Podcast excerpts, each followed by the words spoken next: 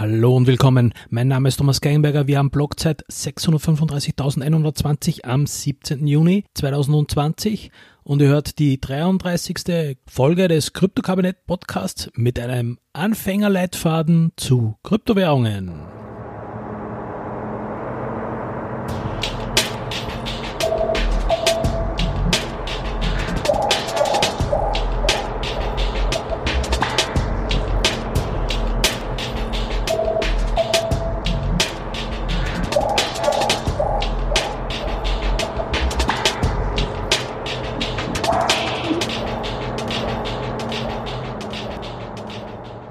In den letzten Monaten tauchten viele neue Gesichter in der Welt des Bitcoin auf. Viele Anfängerfragen wurden gestellt und zumeist muss alles ganz schnell gehen. Locken ja derzeit viele halbdurchdachte Medienberichte aufgrund des Halfings von Bitcoin und der Corona-Krise Anfänger in Sachen Bitcoin ganz schnell in die tiefen Fahrwässer der Kryptowelt, die sie nicht mehr kontrollieren können. Die heutige Folge soll also einen Leitfaden bilden, um euch, die ihr hier neu in der Welt der Kryptowährungen seid, das nötigste Grundgerüst zu geben, um nicht die allergrößten Anfängerfehler zu begehen. Wer will, kann dann den Verweisen zu meinen Podcast-Folgen nachgehen und dort sein Wissen einfach weiter ausbauen bzw. den dortigen Shownotes zu vielen anderen Quellen folgen.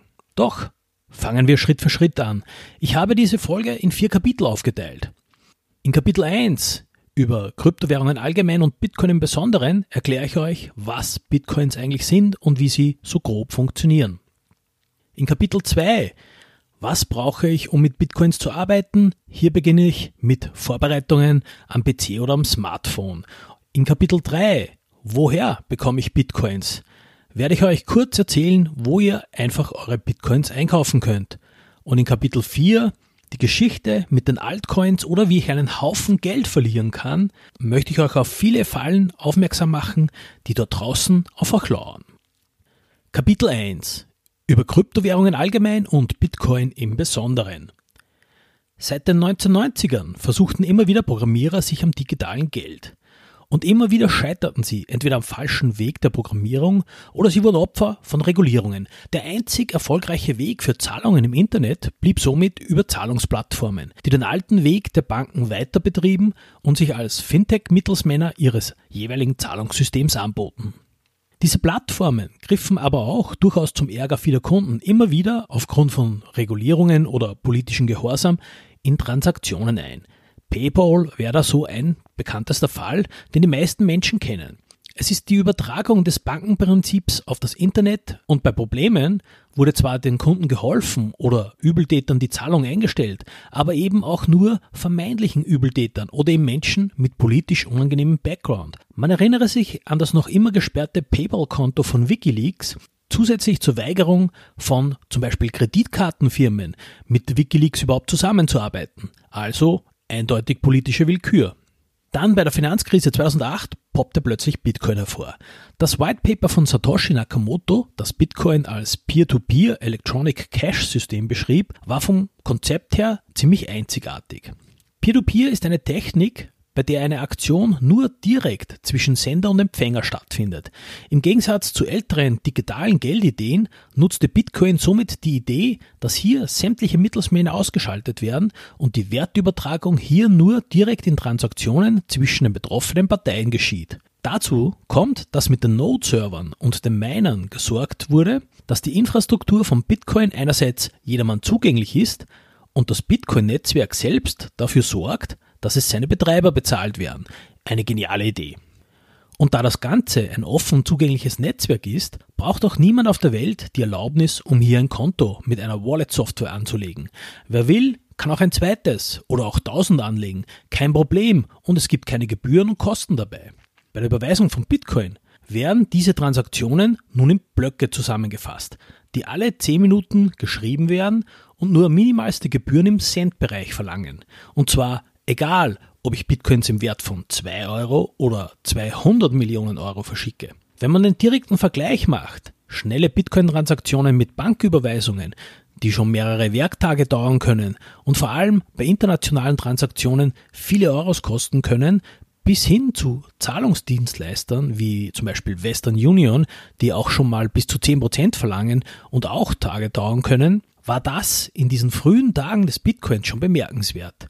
Und man merkt an den Verbesserungen in der Bankenwelt, die in den letzten Jahren bei diesen genannten Punkten passiert sind, dass hier Bitcoin eindeutig das Vorbild war. Bemerkenswert ist auch die Inflationsbremse, die Bitcoin hat. Denn durch das alle circa vier Jahre stattfindende sogenannte Halving wird die Blockbelohnung, die auch die Bitcoin-Geldschöpfung ist, halbiert. Und somit wird es in einigen Jahrzehnten kaum mehr neue Bitcoins geben und damit auch keine Inflation mehr. Es gibt keine im Code vorgegebene Anzahl von Bitcoins, denn durch die Halvings alleine wird diese Menge automatisch begrenzt. Es können somit auch nur ca. 21 Millionen Bitcoins erzeugt werden. Eben bis die Blockbelohnung nach dem letzten Halving so gering geworden ist, dass sie nicht mehr auszahlbar ist. Neue Bitcoins entstehen somit, wenn von den sogenannten Minern ein mathematisches Problem gelöst wird. Diese Problemlösung wird durch die Arbeit der Mining-Computer erledigt. Daher nennt man die Durchführung dieser Rechnungen nicht nur Minen, sondern technisch Proof of Work, den Nachweis durch Arbeit. Der Sieger in diesem Rechenwettbewerb darf einen neuen Block für die Blockchain schreiben und dieser Block enthält alle Transaktionen, die seit dem letzten Block getätigt wurden. Der Miner erhält nun diese neuen Coins als Belohnung und alle Gebühren der Transaktionen, die in seinem errechneten Block eingetragen sind und darf nun den neuen Block an die Blockchain anhängen.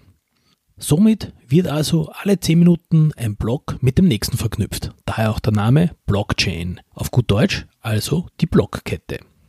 Doch diese Verknüpfung hat auch noch eine Besonderheit. Bei der Stellung des neuen Blocks wird ein einzigartiger Wert aus dem Vorgängerblock errechnet, ein sogenannter Hash-Wert. Und wenn auch nur ein Leerzeichen an dem Vorgängerblock durch einen Hacker hinzugefügt würde, so würde sich dieser Hash-Wert sofort ändern und es würde ein Fehler zwischen den Blöcken entstehen. Die Blockkette wäre nicht mehr korrekt.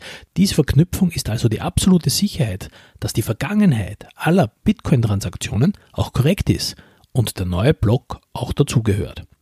Aktuell ist so ein Block mit 6,25 Bitcoin ca. 60.000 Euro wert. Ein ziemlicher Batzen Geld. Obwohl natürlich die Miner davon auch ihre Strom, Hardware und Personalkosten bezahlen müssen. Und wer jetzt Angst hat und denkt, Moment, irgendwann wird es keine neuen Bitcoins mehr geben, wer kann sich dann noch in Zukunft leisten, die Miner zu betreiben? Und ohne Miner gibt es ja keine neuen Blöcke. Hier werden die Miner dann nur von den Gebühren der Transaktionen leben und mit dem bis dahin steigenden Wert von Bitcoin und der technischen Weiterentwicklung von Mining-Hardware, das wäre das Thema Strom sparen, wird das vermutlich auch kein Problem sein. Das Bitcoin-Netzwerk ist bereits sehr groß gewachsen. Es gibt schon tausende Node-Server weltweit, die nur die Blockchain abgespeichert haben und die Transaktionen prüfen und zusätzlich Millionen Geräte, die als Miner arbeiten. Jeder mit ein bisschen Computerwissen kann sich so einen Node-Server zu Hause aufsetzen, auch auf kleinsten Computern wie den Raspberry Pi. Sogar das Meinen könnte man von zu Hause aus betreiben. Es wird sich leider nur nicht mehr rentieren. Der Strom und die Hardwarekosten sind hier limitierend und es zahlt sich eigentlich somit nur mehr für größere Unternehmen aus, die Zugang zu günstigen Strom haben, irgendwo auf der Welt. Kurz möchte ich hier noch das Thema Anonymität einwerfen.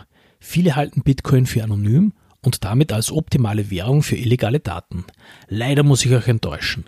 Dadurch, dass die Transaktionen um Keys für jedermann sehr einsehbar sind, ist es ziemlich schwer, seine Taten zu verheimlichen. Das heißt, man ist hier nur pseudonym unterwegs, nicht mit dem eigenen Namen, sondern mit dem Public Key nachverfolgbar. Und spätestens, wenn man sich die Bitcoin auf einem Exchange in Euro umtauscht, hat man ein Problem, denn zum Anmelden auf Exchanges muss man sich zumeist ausweisen. Bang!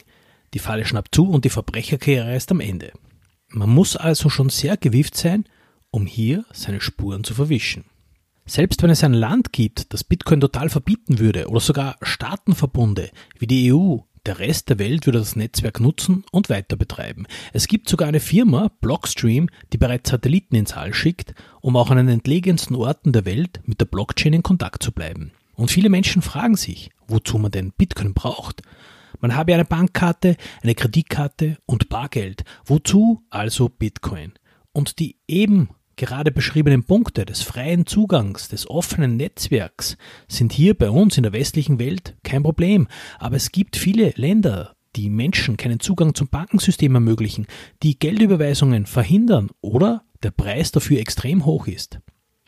Bitcoin ist nicht die neueste Technik für deine Zentralbank, es ist die Technik für die ganze Welt, denn keine Regierung dieser Welt kann das Bitcoin-Netzwerk stoppen. Also, nochmal im Kurzlauf. Der Bitcoin-Code sorgt dafür, dass Menschen direkt anderen Menschen ohne Mittelsmänner wie Banken ihre Coins überweisen können. Das Netzwerk läuft rund um die Uhr weltweit auf sehr vielen Servern. Das Netzwerk ist für jedermann offen und ich kann mir jederzeit und so viele Wallets anlegen, wie ich will. Das offene Netzwerk gilt aber auch für die Betreiber. Jedermann kann so viele Server, Nodes oder Miner betreiben, wie er will. Jeder kann somit Bank sein. Auch wenn Bitcoin-Gegner sofort mit der Kriminalitätsthema kommen, besser zum Nachverfolgen als auf der Blockchain geht es nicht. Mehr über Bitcoin und seine Technik habe ich in den Podcast Folgen 2 über Bitcoin und Folge 3 über die Blockchain gemacht. Sowie in Folge 12 über Konsensusmethoden, da gibt es genaueres über Proof of Work, das Mining eben. Kapitel 2 Was brauche ich, um mit Bitcoins zu arbeiten? Du hast dich also entschieden, Bitcoins zu besitzen. In den nächsten Punkten erkläre ich dir, welche Vorbereitungen du treffen solltest, um Bitcoins einzukaufen. Bitcoin funktioniert zwar in Anlehnung an dem üblichen Geld, es gibt jedoch Unterschiede. Diese sollte man kennen, um nicht in Fallen zu tappen oder Fehler zu machen, die einem nur das ganze Geld kosten. Bei der Bank benötigen wir ein Konto und Geld, das wir auf dieses Konto überweisen. Bei Bitcoin benötigen wir einen Schlüssel, der uns Zugang zum Netzwerk gibt und mit dem wir unsere Bitcoins verwalten können. Dieser wird am einfachsten über ein Programm, eine sogenannte Bitcoin Wallet, eine Bitcoin-Brieftasche erstellt. Am einfachsten, sich so eine Wallet zu installieren, ist es zur Originalseite der Bitcoin-Community zu gehen. bitcoin.org. Schon von der Startseite wird man zu den Wallets geleitet. Man geht einfach die Fragen nach dem Betriebssystem durch, also PC, Mac, Android oder iOS, Internet oder vielleicht sogar ein Hardware-Wallet. Hier wird man gleich auf gewisse Gefahren und Vorteile der Software hingewiesen. Man wird gefragt, ob man Einsteiger oder erfahrener Nutzer ist, aber die nachfolgenden Fragen sind dann meist schon für erfahrene Nutzer und eigentlich nur optional. Und dann wird einem auch schon eine Liste mit Wallets angezeigt. Die einfachsten sind Bitcoin Wallet oder Electrum, aber natürlich viele andere auch. Kurz noch zur Info. Auch wenn die Software Wallet, also Brieftasche heißt, sie enthält keine Coins. Sie bewahrt zukünftig nur deinen geheimen Schlüssel auf. Sie ist also eigentlich keine Brieftasche, sondern dein Schlüsselanhänger mit dem Safe-Schlüssel. Ich möchte hier auch nochmal darauf hinweisen, dass Bitcoins nicht mit Münzen in deiner Tasche vergleichbar sind. Es gibt keine Bitcoins, die du dir herunterlädst. Die Bitcoin-Blockchain ist mit einem Kassenbuch vergleichbar. Hier wird eingetragen, was du bekommst und eingetragen, was du an andere versendest. Und daraus errechnet die Wallet-Software erst die Anzahl an Bitcoins, die du besitzt, über die du verfügen kannst. Und dein Private Key ist nur der Schlüssel, der dir ermöglicht, neue Transaktionen an die Blockchain anzuhängen. Man installiert sich nun die Wallet. Wenn möglich, vergibt man sofort einen PIN oder ein Passwort, die das Wallet-Programm schützt. Und hier komme ich auch schon zum Wichtigsten. Pins, Passwörter immer aufschreiben und vor allem sichere Zeichenfolgen wählen. Nicht dein Geburtsdatum oder den Kosename deiner Katze, am besten 20, 30 Zeichen durcheinander mit Sonderzeichen, Klein-, Großbuchstaben oder gleich eine Reihe von Wörtern, mit denen ihr locker auf weit mehr als 30 Zeichen kommen dürft. Ich möchte hier auf meine Podcast Folge 6 zur Computersicherheit und Podcast Folge 24 zur Privacy verweisen, denn ihr arbeitet hier auf Computern und da es hier um Geld geht, ist Sicherheit sehr wichtig. Jedes Jahr werden durch Unachtsamkeit oder Faulheit bei der Sicherheit am Computer, bei Bank, Online-Shop-Geschäften Milliardenwerte gestohlen und auch bei den Kryptowährungen verschwinden Millionenwerte an Coins durch Verlust oder Diebstahl. Nach dem Passwort könnt ihr eure erste Wallet, also euren ersten geheimen privaten Schlüssel Private Key, anlegen. Je nach verwendeter Wallet-Software ist das leicht unterschiedlich, aber im Großen und Ganzen bekommt ihr beim Erstellen nicht direkt den geheimen Schlüssel angezeigt, sondern mittels Kryptographie daraus erstellte 12 oder 24 Worte angezeigt. Das ist eigentlich leicht zu prüfen, denn was geht leichter? Eine 50-stelliger Code aus Buchstaben und Zahlen oder 12 oder 24 Wörter wie Human, Safe, Nice, Garden, 12, Car. Das ist einfach leichter zu merken. Wenn diese Worte korrekt sind und in der richtigen Reihenfolge, dann kann sich die Software daraus den geheimen privaten Schlüssel errechnen.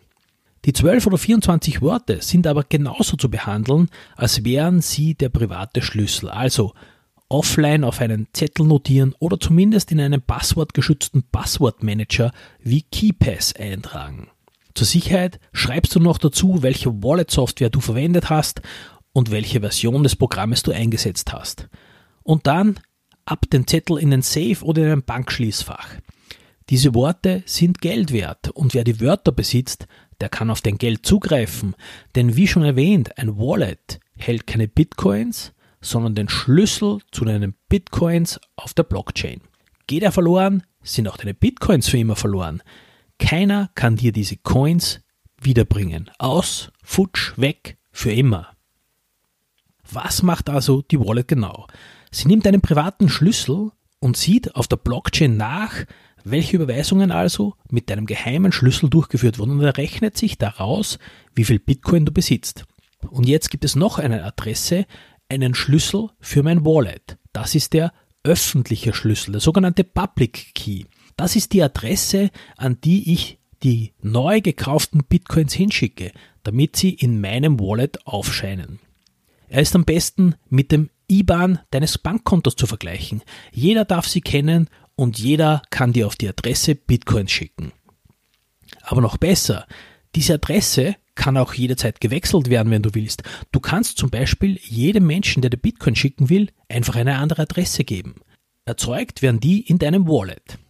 Der Grund dafür ist die Anonymität, denn jedermann kann unter der öffentlichen Adresse in der Blockchain nachsehen, wie viel Bitcoin dort liegen. Also zu deiner Sicherheit und für deine Privatsphäre lass dir von deinem Wallet bei jeder Zahlung einfach eine neue öffentliche Adresse erstellen. Die meisten Wallets machen das automatisch. Nur nicht sparen, denn du kannst Milliarden davon aus deinem geheimen Schlüssel gratis erstellen lassen. Also, noch einmal kurz zusammengefasst. Du suchst dir eine Wallet-Software aus, je nachdem welchen Computer oder Smartphone du verwenden möchtest. Du installierst das Wallet-Programm und legst dir eine neue Wallet an. Du sicherst dein Passwort oder PIN für die Wallet-Software und du sicherst beim Neuerstellen der Wallet die 12 bis 24 Worte und verwahrst diese sicher auf. Und zwar, als wären diese Gold und Diamanten und dein Leben wert. Du merkst dir ganz dringlich, dass es zwei Schlüssel, zwei Keys gibt dem geheimen privaten Schlüssel, Private Key, der es dir ermöglicht, auf die Bitcoins auf der Blockchain zuzugreifen und den niemand außer dir kennen sollte. Und den öffentlichen Schlüssel, den Public Key, der deine Adresse ist und den du einfach weitergeben kannst und den du auch für deine Privatsphäre ständig ändern solltest. Mehr über Wallets habe ich in den Podcast Folgen 4 und mehr zur Computersicherheit in Folge 6 bzw. in Folge 24 zum Thema Privacy zum Nachhören. Kapitel 3. Woher bekomme ich jetzt meine Bitcoins? Jetzt zum Thema, wie komme ich an Bitcoins eigentlich heran? So wie beim Wechseln von verschiedenen Währungen, zum Beispiel im Urlaub, benötige ich einen Geldwechsler, Exchange genannt. Diese Exchanges ermöglichen es uns nun, unsere Euros oder andere Währungen in Bitcoin zu wechseln. Diese Exchanges bieten dafür verschiedene Möglichkeiten an einfache Banküberweisungen, Sofortzahlungen, Kreditkarten und vieles mehr. Ich werde hier die bekanntesten Exchanges anführen, die ich zumindest kenne und denen ich nach etlichen Jahren auch vertraue. Hier gibt es zwei große Gruppen. Erstens die Exchanges, bei denen ich vor allem nur Fiatgeld in Bitcoin wechseln kann. Das wären zum Beispiel Bitpanda oder Bitcoin.de. Und die zweite Gruppe, Exchanges, bei denen ich nicht nur mit Fiatgeld in Bitcoin wechseln kann, sondern ich kann auch viele andere Kryptowährungen untereinander wechseln. Das wären zum Beispiel Binance.com oder Kraken.com. In Österreich ist es auch möglich, kleinere Mengen an Bitcoin mittels eines sogenannten Bitcoin-Bonds direkt in Trafiken und Postämtern zu kaufen und über den Code auf den Bonds direkt über die bitcoinbond.at Homepage auf eure Wallet zu schicken. Und dann gibt es natürlich auch noch Bitcoin-Automaten, bei denen man wie bei einem Geldautomaten sich Bitcoins herunterziehen kann und diese werden dann sofort auf das Wallet gesendet. Bonds und Bitcoin-Automaten sind jedoch eine spezielle rechtliche Geschichte und so gibt es eben nur wenige Länder in Europa, die diese Möglichkeit überhaupt erlauben und zumeist nur niedrige Summen ermöglichen. Deshalb bleiben wir grundsätzlich bei den Exchanges. Gesetzlich sind die Exchanges bereits seit einigen Jahren dazu gezwungen, staatliche Regelungen gegen Geldwäsche durchzuführen. Know Your Customer, also kenne deinen Kunden, heißt dieses System. Wir sind somit gezwungen, bis manchmal auf einen kleinen Freibetrag, uns dem Exchange gegenüber regulär auszuweisen. Es hängt also auch davon ab, wie groß die Menge an Bitcoin ist, die wir bekommen möchten. Dafür gibt es eben oft monatliche Grenzen von mehreren von mehreren tausend Euro und je höher dieser Betrag ist, desto genauer müssen wir uns dem Exchange gegenüber ausweisen. Dazu verlangt der Exchange zumeist eine E-Mail-Adresse, Telefonnummer, einen Pass oder Ausweispapiere und einen Nachweis des Wohnortes. Wie gesagt, es gilt, je höher der Betrag, desto mehr Aufwand muss man bei der Authentifizierung betreiben. Also Pass und einen aktuellen Nachweis für den Wohnort bereithalten so dann einfach nach den Vorgaben des ausgewählten Exchanges die Authentifizierung durchführen. Das fängt beim einfachen Hochladen von Bildern der Dokumente an und geht bis hin zum Zeigen der Dokumente bei einem Videochat mit einem Dienstleister. Wenn wir vom Exchange bestätigt wurden, und das kann zwischen Stunden und mehreren Werktagen dauern, dann steht uns der Weg frei, Bitcoins zu kaufen. Ich habe auch schon in Podcast Folge 15 das einfache Handling beim Traden auf einem Exchange beschrieben. Wenn der Exchange für die sofortige Auszahlung der Bitcoins unsere Bitcoin-Adresse benötigt, dann sollten wir bereits unsere eigene Wallet angelegt haben und unsere öffentliche Adresse, den öffentlichen Schlüssel, auch Public Key genannt, bereit liegen haben. Bei etlichen anderen Exchanges liegen unsere gekauften Bitcoins einfach auf unserem Konto am Exchange und wir können dort mit ihnen entweder weiterhandeln oder sie einfach liegen lassen. Wer damit zufrieden ist, hat es eigentlich schon geschafft. Doch herrscht hier auch immer wieder die Gefahr, seine Coins durch einen Hack des Exchanges zu verlieren. Die Gefahr wird zwar langsam geringer und große Exchanges haben sich immer mehr und mehr gegen Hacks abgesichert, aber hier sollte man trotzdem auf Nummer sicher gehen und die Bitcoins immer an die eigene Wallet schicken. Überweisen auf die eigene Wallet. Ich kann aus eigener Erfahrung sagen, die erste Bitcoin-Transaktion ist immer die schlimmste. Habe ich alles korrekt gemacht? Verwende ich die richtige Adresse, den öffentlichen Schlüssel? Oder habe ich sonst irgendeinen Fehler gemacht? Es ist immer aufregend. Wir schicken also jetzt eine kleine Summe mit ein paar Euro Wert zu Testzwecken vom Exchange zu unseren öffentlichen Public Key und warten dann ab. Aber dabei müsst ihr auch beachten, welche Mindestsummen der Exchange überhaupt verschickt und welche Gebühren dabei anfallen. Das ist schon manchmal eine Stolperfalle, wenn man kleine Summen verschicken will. Wenn alles problemlos funktioniert, dann haben wir in einer Viertelstunde oder Stunde unsere Bitcoins am Wallet. Das hängt eben natürlich auch von der Menge der Transaktionen ab, die gerade im Netzwerk sind. Also keine Angst, wenn es auch mal eine Stunde oder mehrere dauert. Sowas kann durchaus passieren. Grund dafür ist, dass die Transaktionen nicht einfach nur in der Reihenfolge abgearbeitet werden, sondern eben auch nach der Höhe der Gebühren. Und wenn sich sehr viele Transaktionen stauen, dann zahlen manche Leute, zumeist Trader, extrem hohe Gebühren, um sofort im nächsten Block erledigt zu werden. Normalen Leuten ist das eigentlich eher egal. Und so kann man sich auch mit geringsten Gebühren eine Transaktion machen, welche dann aber auch dauern kann. Ich persönlich hatte während des All-Time-Highs von 2017 auch eine Transaktion, die fast zwei Tage dauerte. Und wenn zum ersten Mal die Coins am Wallet auftauchen, ja, dann haben wir es geschafft. Alles hat geklappt und der Rest der Coins, die noch am Exchange liegen, die könnte man gleich direkt hinterher nachschicken. Also, kurz zusammengefasst. Wir kaufen uns bei einem Exchange die Bitcoins. Und dazu müssen wir uns anmelden und benötigen dafür Dokumente wie Pass, Ausweis, aktuelle Rechnungen, auf denen zum Beispiel unsere aktuelle Adresse steht oder eine Meldezettel und natürlich eine E-Mail-Adresse und auch die Telefonnummer. Lieber bei der ersten Überweisung an die eigene Wallet nur Bitcoins um wenige Euros versenden. Wenn alles geklappt hat, dann kann man den Rest immer noch nachsenden. Mehr gibt es auch in den Podcast Folgen 5 zum Thema Wie komme ich von Fiat zu Bitcoin und in der Folge 15 über Exchanges und das Traden auf diesen. Kapitel 4 Die Geschichte mit den Altcoins oder wie ich einen Haufen Geld verlieren kann. Wer einmal in die Welt der Kryptowährungen getaucht ist, wird sehr schnell feststellen, Bitcoin ist nicht alleine, es gibt bereits tausende andere Kryptowährungen. Doch wird bereits von vielen zu viel versprochen. Jeder ist besser als Bitcoin, hat eine bessere Technik, ist schneller, hat zum Beispiel keine stromfressenden Miner oder ist wirklich anonym und so weiter und so fort. Und das stimmt oft sogar auch. Aber es gibt etwas, das alle diese neuen geilen Coins alle miteinander nicht haben.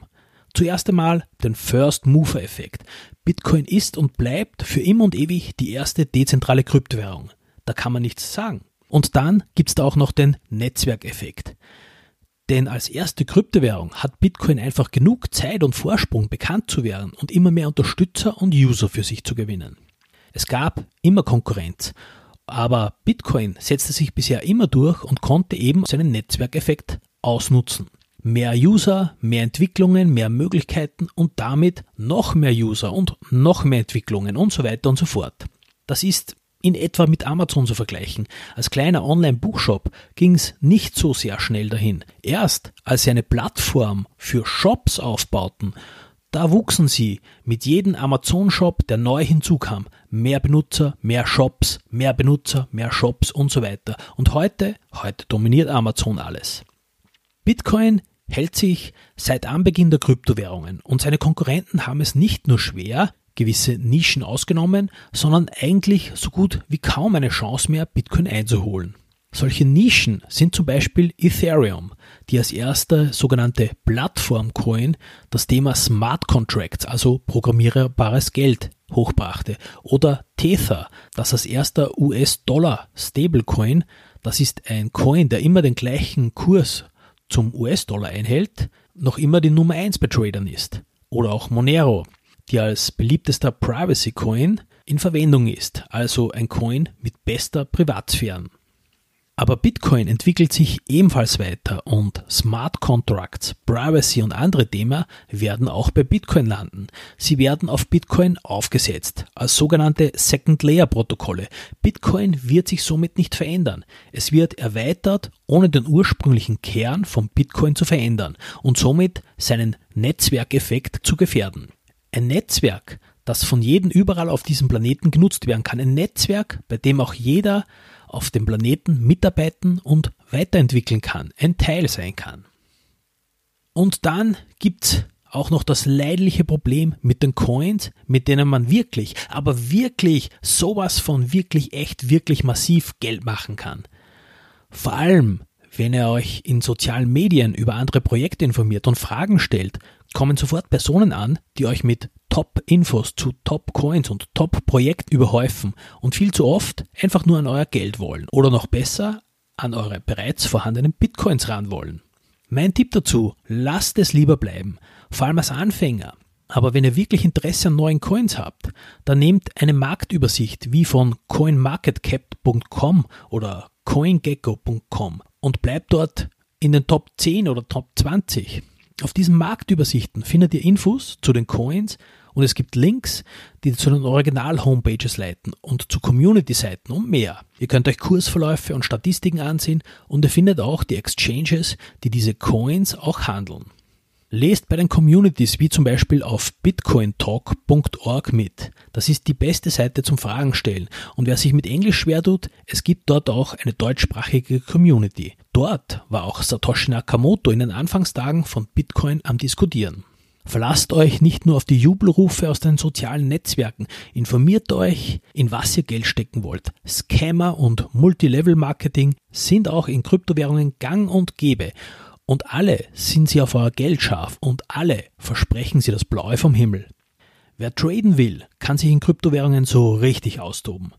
Die Volatilität ist immer sehr hoch und die Märkte sind 24-7 offen und das 365 Tage im Jahr. Also jede Menge Zeit, um massiv Geld zu verspekulieren.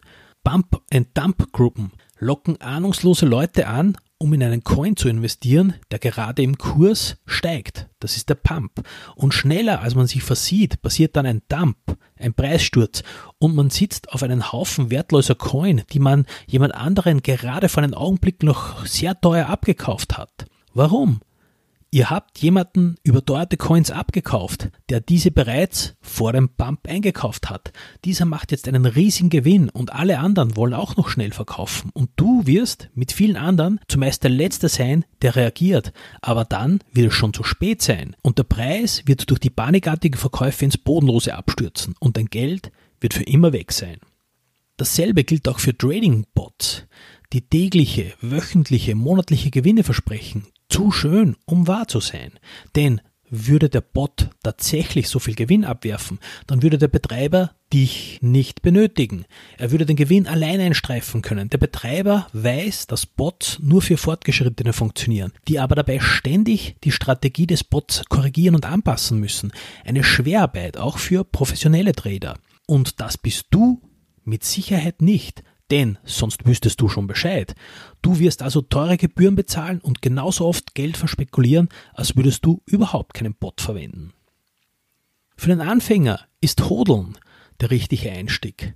Am besten in gewissen und regelmäßigen Abständen zu einem Fixbetrag kaufen, zum Beispiel monatlich 50 Euro, um die schwankenden Preise auszugleichen. Das nennt man Dollar Cost Averaging, denn man kauft, wenn der Kurs hoch ist, weniger ein aber dafür bei sinkenden Preisen mehr. So funktioniert beispielsweise auch der monatliche Aktiensparplan bei deiner Bank und dann einfach liegen lassen. Aber nicht nur hodeln, sondern auch benutzen mit einem Bitcoin-Wallet am Smartphone auch mal versuchen einkaufen zu gehen oder beim Online-Shop. Auch gucken, ob euer Online-Shop Bitcoin und Co. verwendet. Denn eines könnt ihr euch sicher sein, wenn ihr Bitcoin auch regelmäßig zum Shoppen verwendet, dann bringt das das Netzwerk insgesamt weiter, macht es bekannter und dadurch auch wertvoller. Und der Wert eurer gehodelten Coins steigt dadurch. Ihr habt die Zukunft in eurer Hand, also verwendet sie auch. So, das war mein Leitfaden für Einsteiger, um euch bei den ersten Schritten in die Kryptowelt einen Anhalt zu geben. Wenn ihr mehr erfahren möchtet, dann hört euch einfach meine anderen Podcast-Folgen an. Hier gehe ich dann noch einen kleinen Schritt tiefer in die Materie hinein, einen kleinen Schritt tiefer in den Kaninchenbau der Kryptowelt. Also viel Spaß beim Einsteigen in die Kryptowelt und ein Riesentipp, haltet eure Private Keys immer sicher.